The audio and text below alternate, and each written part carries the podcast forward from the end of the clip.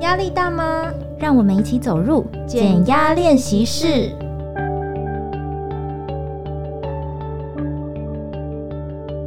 Hello，大家最近好吗？欢迎来到减压练习室，我是一德，我是袁玲。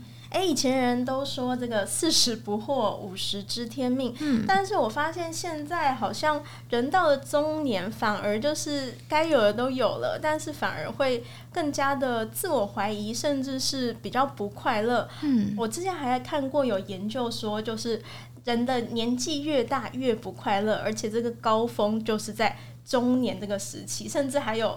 呃，年龄哦，就是四十七岁是最不快乐，对，嗯，所以我就觉得很奇妙，对。这应该也算是一种心理上面的中年危机吧，因为我自己生活上面也遇到很多年届中年的人，然后你就会觉得他婚姻也很美满啊，家庭也很 OK，工作又来来到了一个可能是主管阶级，就会觉得他的人生好像非常的顺利。嗯。可是很多这样子的人，他却反而会在刚刚说到四十七或五十多岁的时候，开始陷入一种迷茫感，好像我明明什么都有了，但是我还是不快。快乐，我好像没有在为我真正想要的东西去努力。到底这当中出了什么问题？我们今天邀请到苏雨欣，资商心理师来跟我们聊一聊。欢迎雨欣心理师，欢迎。Hello，袁玲，Hello，一德，我是苏雨欣，大家好。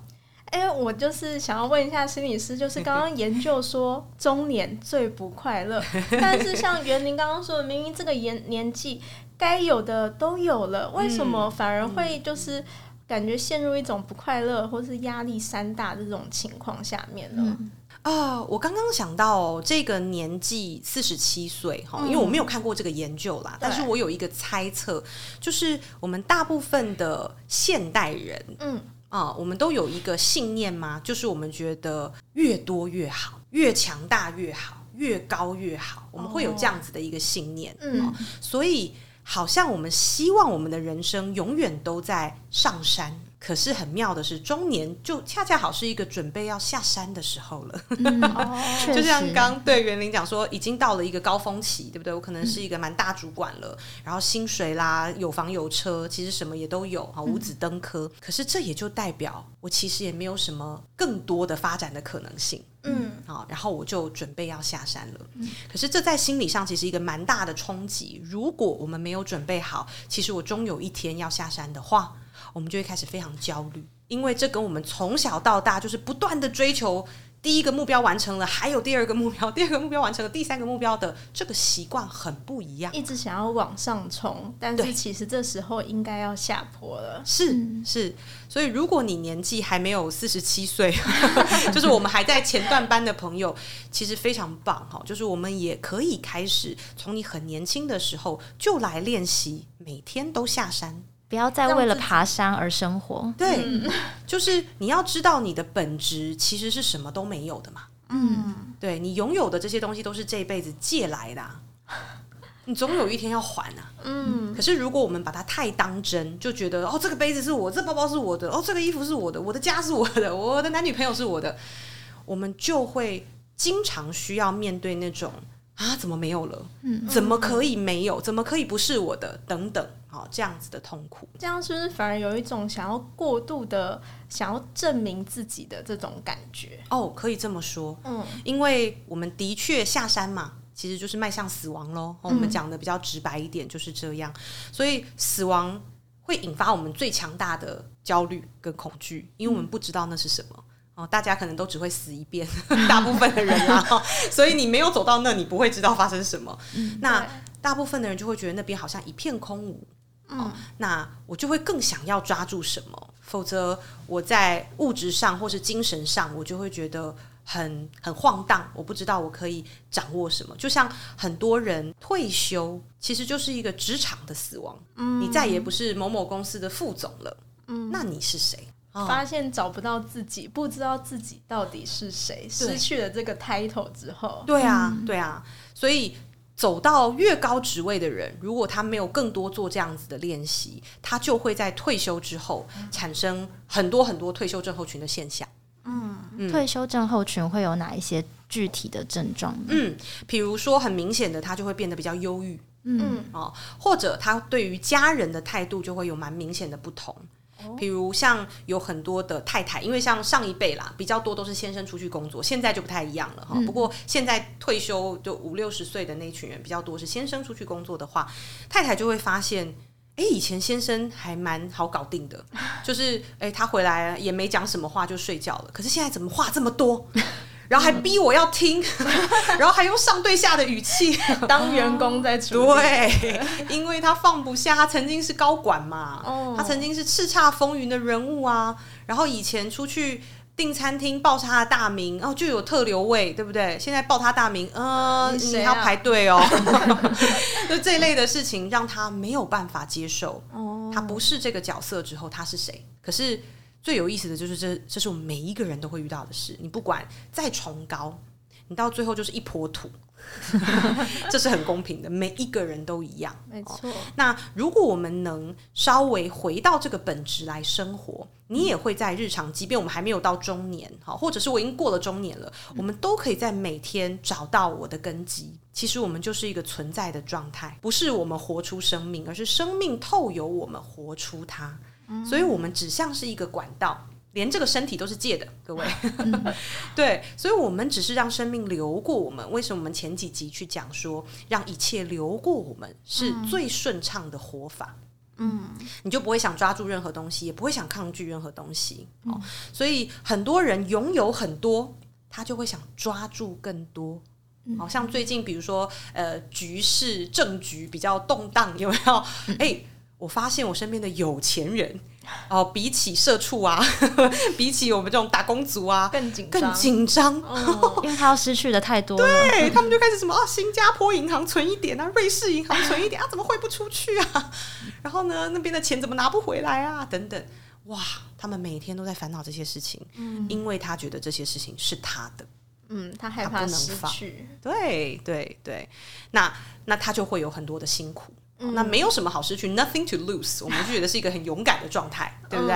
好、嗯，那 nothing to lose 就不能取决于你真的拥有的物质是多少了。它要是你不管拥有多少，你都可以有这种心态的时候，是你最通畅的、最有勇气的、最敞开的状态。一种内心的富足感，哎、欸，嗯、是没错。那要怎么达到这样子的状态啊？好，我讲个例子好了。哦，我用那个自律神经的角度来跟大家介绍一下。哈，嗯，自律神经在我们身体里面，它是一个什么样的机制呢？就是帮我们随时随地恢复到平衡的一个机制。所以你们可能都听过自律神经失衡，对，自律神经失调哈，这样子的一个症状，它不是一种病哦。它只是在告诉你，哎，各位，你现在的生活失衡喽，嗯、现在的活法不是你最顺流的活法哦，所以他就会用失衡的呃自律神经状态来提醒你一个警讯。对，所以吃药是没有什么用的，嗯、哦，只有你真正把你的内心、把你的精神状态、你的生活状态都调到一个。平衡的时候，他就自然平衡了。嗯嗯，就像失眠的人，他的生活有一个调整之后，他就好睡了。嗯、哦，他就是一个自然的现象嘛。我们天生就会睡觉啊，可是我们长大之后却要学习睡眠，这是一件很吊诡的事情。对，而且很多人失眠。对啊，那这就只是在提醒我们：哎，你的生活没有在顺流而活，你卡住很多东西，抓住很多东西，或者是抗拒很多东西。他就在告诉我们这个，好，好。那自律神经有两条神经组合而成，一个叫交感，对，一个叫副交感。嗯嗯。那我们可以用一个比喻，让你更快了解他们在干嘛。假设我们人是一台车子，好，那交感神经就像这台车的油门，嗯，你踩下去了，嗯，好，你就启动了，你就去工作，面对你的挑战，去运动，让你清醒，好，就是这个油门的功能。嗯，反过来说，副交感神经就是刹车。哎对，你一整天的挑战结束了，你回到家，你有没有办法顺利的刹车，然后进入放松的状态，然后休息睡着？这都是刹车的功能，嗯、对不对？那副交感神经还有一个非常重要的功能，叫做感受幸福快乐。所以你可以想象，踩油门有没有很想上山？嗯，刹车是不是很像下山？所以你如果每天没有下山，你就会感受不到幸福快乐。但是像刚刚说到，就是副交感是负责，比如说让我们可以睡得着，让我们休息放松，感受幸福。但是现在那么多人失眠睡不着，是不是就代表他们的副交感神经其实是呃可能没有作用，刹车失灵了？没错，对啊，哦，所以你们就是拼命三郎嘛，就拼命踩油门，觉得这样才是对的，我要永远上山。可是我们都需要放松跟睡眠，好，那这样我们才能感受到幸福快乐。那尤其哦，另外一个功能是提升免疫力，也是副交感神经在负责的。所以如果你拼命的工作，你会发现你感冒很不容易好，嗯，或者是你伤口很不容易好啊，协调啊剂，胃食道逆流这些身体没办法自动修复，因为你没有下山，他就没有时间去修复自己。好，所以大家可以了解这个呃油门跟刹车的一个功能，对不对？好，那我就来讲个例子。我之前有一个个案啊，我跟大家说，因为我的心理咨商所哦，跟我同名就叫苏雨欣心理咨商所，我们是开在台北市的大直。哦，那如果有来过大直、美丽华哦这附近的朋友，你们就会知道，哎，大直的特产是什么呢？就叫做。豪宅，对，房子都好贵，非常贵，对，就超级贵哦，买买不起这样，没错，对。但是呢，我真的有一个伙伴呢，他就是我我他没有告诉我他有多少家产了。不过我这样听一听，我觉得大概一整排都是他的。哇，所以他的家产可能他这辈子、他下辈子、他小孩的下下辈子，可能都花不完的这么多。好，嗯，这是我猜的。可是他却告诉我，就像刚两位讲的，哎，我什么都有了，可是我不快乐。嗯，为什么会这样？哦，他已经年届可以享受天伦之乐啦，可以颐养天年的年纪了，可是他觉得他非常的焦虑，哦，他觉得看什么都不惯，这样子，非常紧张。那我们就一起回顾了这位伙伴的前半辈子。嗯，果真他就是一个疯狂踩油门的人，嗯，白手起家，哦，你知道吗？那个年代白手起家，而且那时候台湾钱烟脚木，哦，怎么赚都一定会有钱，所以他觉得只要拼命就可以做得到，这个信念根深蒂固，一路向前冲，对，而且不能停下来。然后他是比他的员工还要拼命的那一种老板，哦，所以他有了这么这么多钱之后，他却发现他现在其实也都交手了。他不用管那么多事了，可是他停不下来，他每天都要去走来看来看去，然后都要去讲很多事情，他才觉得自己有用。哦，甚至别人不记得他是董事长，新进的员工不记得他是董事长，他就会很生气，他就还要把他自己的那个肖像贴在墙壁上挂起来，然后大家都要看到他，知道他是董事长才可以。他很想抓住这些东西，所以他就有很多的身心状况，比如说很焦虑啊，甚至也有点忧郁的情形出现啊。所以我们就针。对他这个油门一直踩一直踩，然后刹车失灵的状态，我们就做了一些身心的练习，当然也自伤蛮长一段时间的。好，好不容易哦，这个伙伴好多了啊，所以他可能就结束自伤。OK，哎、嗯，有趣的是，过一阵子他的小孩来自伤了。哦，为什么？有趣吧？嗯、来，我们来看看他的小孩是一个什么样的存在哈。他爸爸这么有钱，对不对？所以这个小孩呢，其实他是俗称含着金汤匙出生的小孩，富二代。对，富二代，对。嗯、好，来，富二代是什么样的生活？哈，好，呃，我跟比如说园林跟易德，我们三个可能差不多，我们都是认真赚钱，要自己为自己负责的，对不对？嗯、我们可能不一定有富爸爸、富妈妈，嗯、所以我们工作完一整年，好累好累，我们去吃一个 A 五和牛大餐。来，大家感受一下，你吃到 A 五和牛那一口，你会发出什么声音？幸福感满满，哦，好棒哦，好吃！我真是干得好，对，对不对？嗯，没错。我今年终于犒赏我自己了。嗯，你会感受到幸福快乐。对，好，那想象一下，这个含着金汤匙出生的小孩，他可能断奶之后，他副食品就吃和牛，餐餐吃和牛长大。来，你们觉得这时候你请他吃一顿和牛大餐，他有什么感觉？他完全没有感觉了吧？Yes, yes. 嗯。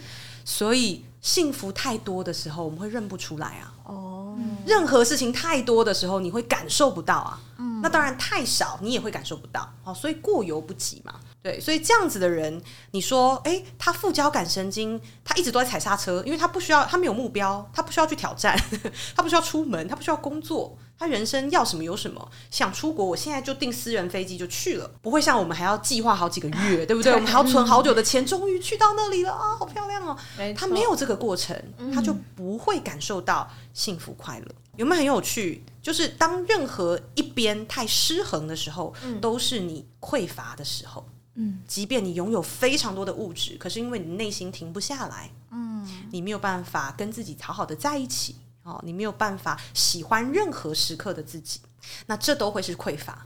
那另外一个匮乏就是哦，什么都有，但是我就不用去追啊，我也没有目标，我也没有任何压力，这也是一种匮乏。嗯所以，如果现在各位听众朋友，你有一些压力，你有一些目标要去达成，可是你知道可以啦，我努力一下，我可以的。哦，嗯，那你回到家来，或者是你也有放松的时刻，你有为自己安排旅行啦，哈，跟自己爱的人在一起啦。其实我们是世界上最富有的人，嗯，内心很富足。对，虽然物质可能没有那么富足，但是内心已经足以这样子。其实对于物质这件事情，就金钱这件事情，嗯，国外也有一个研究，哈，当然这是美国的研究。嗯就是一个人的收入大概在十万美金，是他最快乐的顶点，就一年啦，大概台币大概三百多万左右。嗯，好，大概会是他觉得，哎、欸，我无语啊，我想吃什么就吃什么，我去哪就去哪。好，当然现在物价各国不同，所以我不确定台湾会是多少。嗯，但是也许美国物价比较高，可是房价比较低啦，所以我不知道该怎么算。所以我觉得应该差不多。嗯，可能在台湾，你觉得一年赚到三百万台币就可以是一个蛮高峰的。所以你再继续往上赚更多哦，其实你的快乐不会再继续往上，你会维持一个高原期。哦，那在三百万年薪三百万之前的人，可能都还是感受到还不够，还不够。我想要有更多的金流，好、嗯，这个是蛮正常的。可是如果你已经到了一个门槛，叫做三百万的门槛，其实你再继续追求金钱，可能反而会降低你的幸福感，嗯、因为太焦虑了嘛，太执着，对，太执着了。我想抓住这个不放，哦，所以这个给大家参考，蛮有意思的。哇，可是三百万、嗯、也是个门槛啦，对，也是个门槛，也是另外一个压力耶。那这样子的话，到底应该要怎么样，就是让自己可以放下这一切，然后就知道什么时候。该踩刹车，什么时候该踩油门？嗯嗯嗯嗯，每一天我们都会有自己的行程表嘛，对不对？好、嗯，比如说大家可能几点上班，几点下班。如果是上班族的话，那自由工作者可能就很不一定。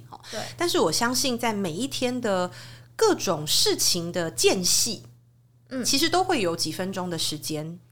好，那最短几秒钟也可以。好，其实没有问题。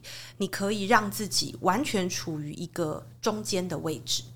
喘息一下，对，比如说我现在没有要再追下一个案子了，下一个案子五分钟之后再开始追，可是我现在这五分钟不需要嘛，对不对？哦，所以这个喘息的五分钟是要蛮有意识的为自己安排，所以你这个时候就在微微下山了，你就在做一个下山的动作，嗯，好，那这个动作就会帮助你的副交感神经启动，你就不会一整天都在交感的状态之下太久。嗯，好，那当然反过来说，现在有一些伙伴是属于躺平族，这个我可以理解，因为比如说，就像刚刚易德也感受到啊，三百万我好像要很努力，我可能这辈子也不一定达得到，那我不如就减少我的欲求，好，我干脆就躺平，嗯。啊，但是躺平族的朋友会遇到一个状况，就像我们刚刚讲的，你不断的踩刹车，你这台车都不会出去开，哦，其实你内心也会某种程度觉得蛮匮乏的，嗯。对，所以这样的朋友反而我们就要多布置一些挑战。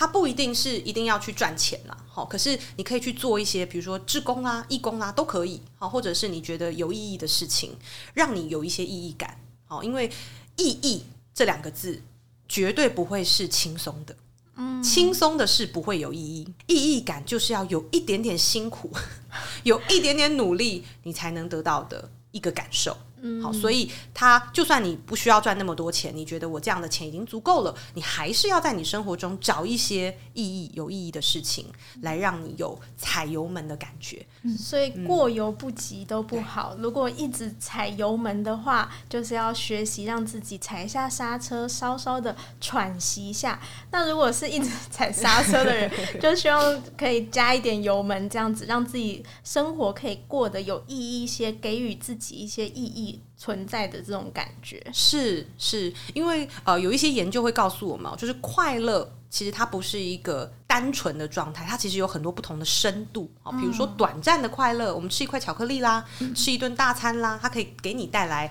长长短短的快乐哈。可是通常你吃完大餐的那一刻饱了，你就没有了啦，嗯，对不对？你就觉得哦好饱，回家睡觉，嗯、你就没有再快乐的感觉。可是有意义的事情的深度快乐是比较持久的。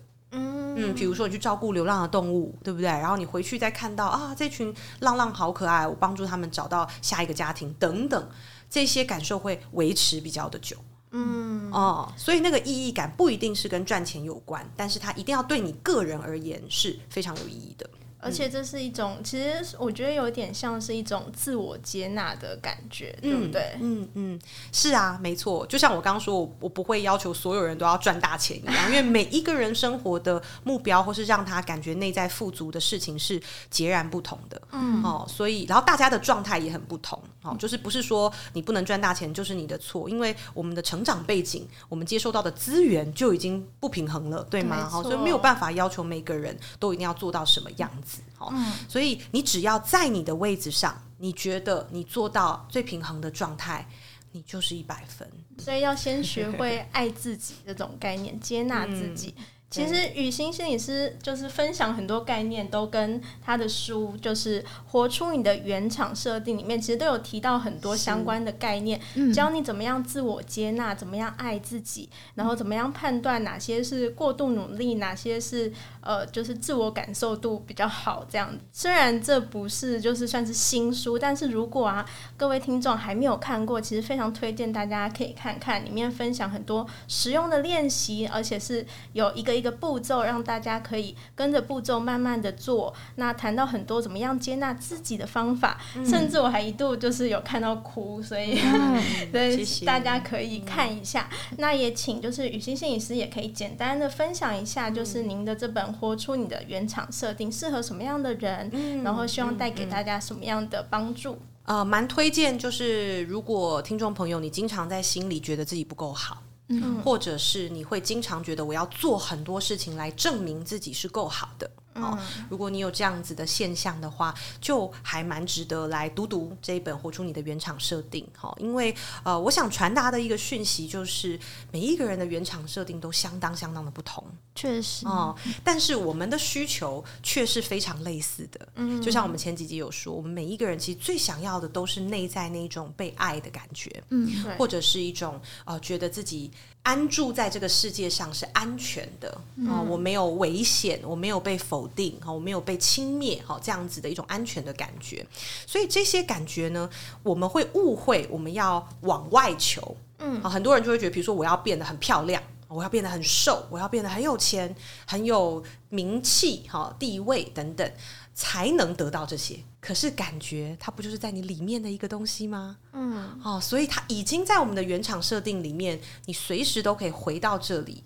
哦，感觉是无穷无尽的。也许物质有限，嗯、也许我们的长相、我们的身材是有限度的，我没办法长到一百八，那我也没办法瘦到四十五，这可能是我身体上的限制。那我没办法活到两百岁，这是我生理上的限制。嗯、可是内在你可以感受，随时随地都是有爱的。随时随地都是有丰足的感觉，这个是做得到的。嗯、那当然做到的方法非常非常多哦，在书里面我也列出很多很多的练习，嗯、所以就竹凡不及备载，嗯、让大家自己慢慢的去可以去看一下。刚刚前面有提到，我们要懂得去踩刹车，才会得到我们真正的深度快乐嘛。嗯、这个跟回归原厂设定是不是也有关系？就是当我知道自己是什么样的真实的人的时候，我才能知道我要设定什么样的目标去寻求深度的快乐。哦，说的太好了，没错，因为我们在往前冲的时候，我们的注意力是向外的，嗯。嗯，所以我们就呃不免俗会去接收到一些外在的讯息，比如说你每天看 FB，就会有人告诉你啊、呃，男人都是渣男，女人都爱钱，这一些外在给你的标准跟信念啊，婚姻绝对不幸福啦，你看家暴啊怎么样的一堆这样的讯息，嗯、所以如果你没有回到原厂设定，刹车，停在你自己的里面，感受一下你要什么，你现在的状态是什么，我们就非常容易被这些外在的资讯混淆。嗯。那我就会称之为外在的制约，好像写进一个城市一个 bug 一样，就写进你的脑袋里。那你就会不由自主的去找相应的讯息来看。比如说，你可能觉得这世界上男人都是渣男的人，好，你有这样的信念，你就会不断的去看到劈腿的新闻。哦，你看到的时候就特别气，对不对？你就会特别有感，然后再找第二篇，再找第三篇，要骂他，跟朋友骂他，哈，跟谁说他，发个 FB 文等等，就是你就会不断的去做这件事情。嗯，那这一类的。人也会被你挑选出来，就也会被你看见。这个是我们脑袋的一个机制，就是我们的注意力是狭窄的嘛，自己洗脑自己，对，你自己去自证预言，好，就是你你觉得我的预言就是世界上没有好男人，那你就会去。验证这个预言，你就会真的看吧。你看这个人就是渣男，你看吧，这个人就会劈腿，你就会去重复这样的现象到你的人生。好，可是如果你回到你真正内心的自己，你就会看到，哦，对，这世界上有渣男，但这世界上也有很不一样的人。这世界上有七十亿人，好，三十五亿是男的，好了，那这三十五亿人都一样吗？绝对不可能，没错，你才有可能看到这个不同，然后你才有可能接纳说，那我也是这个三十五亿分之一，一个这么不同的存在，那我这个存在是非常重要的。嗯，如果这个世界上大家长一模一样是最好的话，演化一定会这样做，一定会让所有人都长一模一样。那他为什么要让大家都长不一样？因为我们每个人的喜好完全不同啊。嗯，对啊。如果我觉得我一定要瘦到怎样才会有人爱我，可是也许。你真的瘦成那样，有一个人爱你之后，你又会怀疑啊，他是不是因为我瘦才爱我？我是不是哪天胖了、怀孕了，他又不爱我了？我们会落入这个陷阱当中。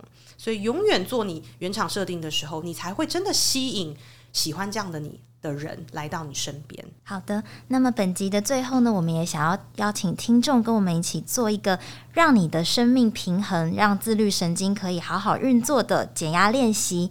首先是，如果你在太辛苦的时候，你要记得给自己留一点间隙、一点喘息的时间，在工作与工作之间，让自己放松一下，练习下山，练习踩个刹车，启动你的副交感神经。在你失去方向的时候，或是觉得自己好像没有一个努力的目标的时候，也要布置一点挑战点，然后回归原厂设定，去找到你深度的快乐。没错，那谢谢雨欣心理师的分享，希望今天的讨论还有减压练习对你有帮助哦。感谢你们的收听，我是易德，我是袁玲，我们下周再见，拜拜。拜拜。